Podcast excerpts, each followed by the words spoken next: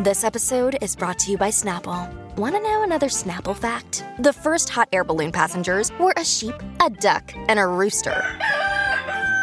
Ridiculous. Check out snapple.com to find ridiculously flavored Snapple near you.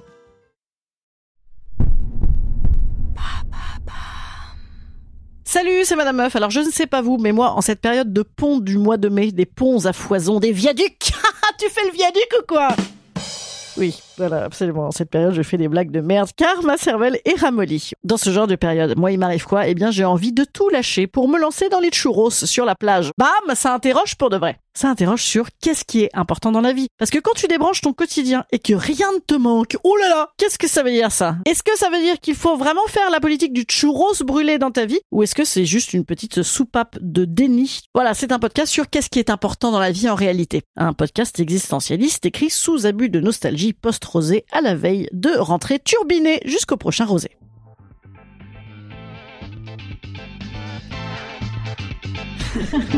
Salut, c'est Madame Meuf. Et bam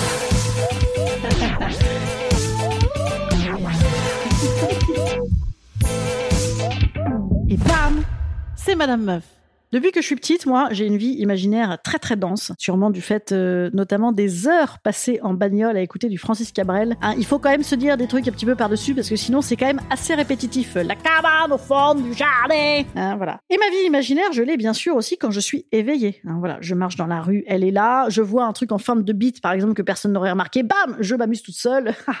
voilà par exemple. hein. Bref, se faire des récits de ce qu'on vit, des bons récits, vous voyez des trucs marrants, touchants, excitants, c'est aussi ce qui rend les choses bien en fait, parce que tu peux aussi t'en dire de la merde. Bien sûr, tu peux te dire oui, ça fait chier, euh, la pizza Sodebo, c'est quand même pas très bon. Oui, je te remercie, on avait remarqué. Bien sûr que c'est pas bon. Mais ce qui importe, c'est la manière de la manger, ta pizza Sodebo. Moi, par exemple, j'en ai mangé des super, notamment une, il y a quelques années, je me rappellerai toute ma vie. C'est le moment où j'ai commencé à écrire pour moi. Je venais d'arrêter la politique, où j'étais encore un petit peu à cheval entre les deux, je sais plus. Et j'étais dans une formation de dramaturgie, donc entouré d'auteurs, de gens un peu romanesques, comme ça, une sorte de starac du théâtre intello. Putain, le kiff ultime, quoi. Et on buvait beaucoup de bière très forte et on défrichait nos textes comme ça ensemble, euh, en en parlant tard le soir. Et puis quand tu parles de tes textes, évidemment, tu parles de toi, donc ça rapproche beaucoup. Et le dernier soir, voilà, nos textes avaient été mis en, voix dans un théâtre. Ah oh là là, c'est fini. Et donc euh, on voulait pas se quitter et on a fini à la coloc. Voilà, il y avait une espèce de coloc. Je vous dis, hein, c'était carrément une starac. À boire des bières chaudes et des pizzas au thon là qu'on était allé trouver dans n'importe quelle rade de nuit, quasiment périmée, dégueulasse. Et en fait, ce souvenir, ça périmera jamais pour moi. Pourquoi? Parce que dans les faits, en fait, je venais de finir mon premier texte à moi, bon, qui d'ailleurs n'a jamais vu le jour, hein, c'est un fait. C'était pourtant un excellent petit cirque euh, parodique sur la société machiste. Bon, écoutez, un jour, Inch'Allah. Et que autour de ça, euh, ben, ça voulait dire putain de beaucoup pour moi. Voilà. Hein ouais, on est quasiment sur du Cabrel là. Instant conseil. Instant conseil. Instant bien-être. Instant bien-être.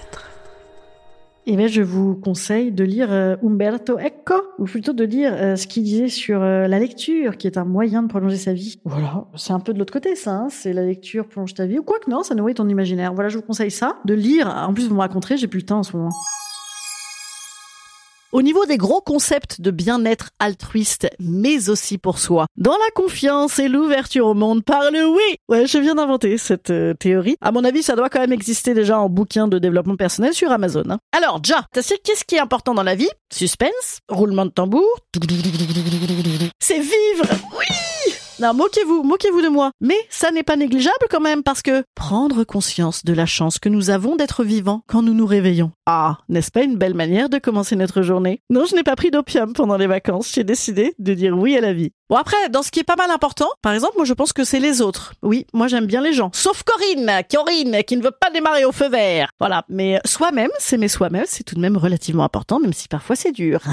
oui, l'amour, l'amour c'est important. Lequel? Aimer les autres? Oui, mais aussi être aimé des autres? Oui. Non, vous n'êtes pas dans un podcast de secte, c'est bien Madame Meuf. Alors, ce qui serait caca, voilà, vous me reconnaissez, c'est mes expressions favorites. Ce qui serait caca, c'est la culpabilité, l'angoisse, se plaindre, rester avec des gens qu'on déteste, la vie des autres, euh, la vie VIE des autres, car elle sera forcément mieux, hein, on les déteste, la nostalgie, la possessivité, la faute, le contrôle. Ben oui, hein, tout ça qu'il faut qu'on gère avec nos psys, bien sûr. Et en même temps, je viens de réaliser que tout ce que je viens de vous dire là, c'est des trucs sur lesquels on n'a pas beaucoup d'impact. Hein. L'angoisse, se plaindre, la vie des autres, la possession. Si, on a un impact sur le fait d'arrêter de se pourrir la vie avec ça, d'agir, mais on n'a pas d'impact, tu vois, sur euh, le fait que oui, soit angoissant de, vivre, hein, puisque nous allons mourir. Oui, c'est un podcast humoristique.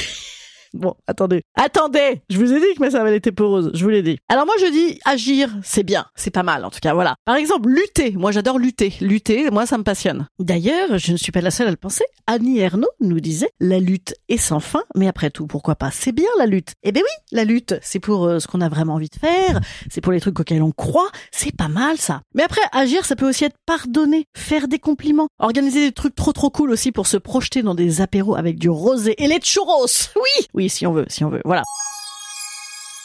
J'ai déjà donné pas mal de conseils. Ah là, il y en avait déjà pas mal. Allez, un petit conseil physique-chimie. La physique, c'est qu'on va tous claquer. La chimie, c'est qu'en attendant, il y a la vie. Et oui, les petits amis. Je nous ai bien aidés avec des tonnes de bons sentiments, je ne sais pas. Voilà, mais j'avais décidé, voilà, de penser euh, printemps énormément et de nous décorer les.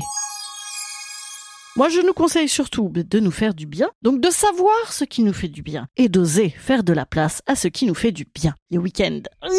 Bon, allez, je vous dis à mardi prochain et je vous dis à jeudi aussi pour le petit podcast plus court.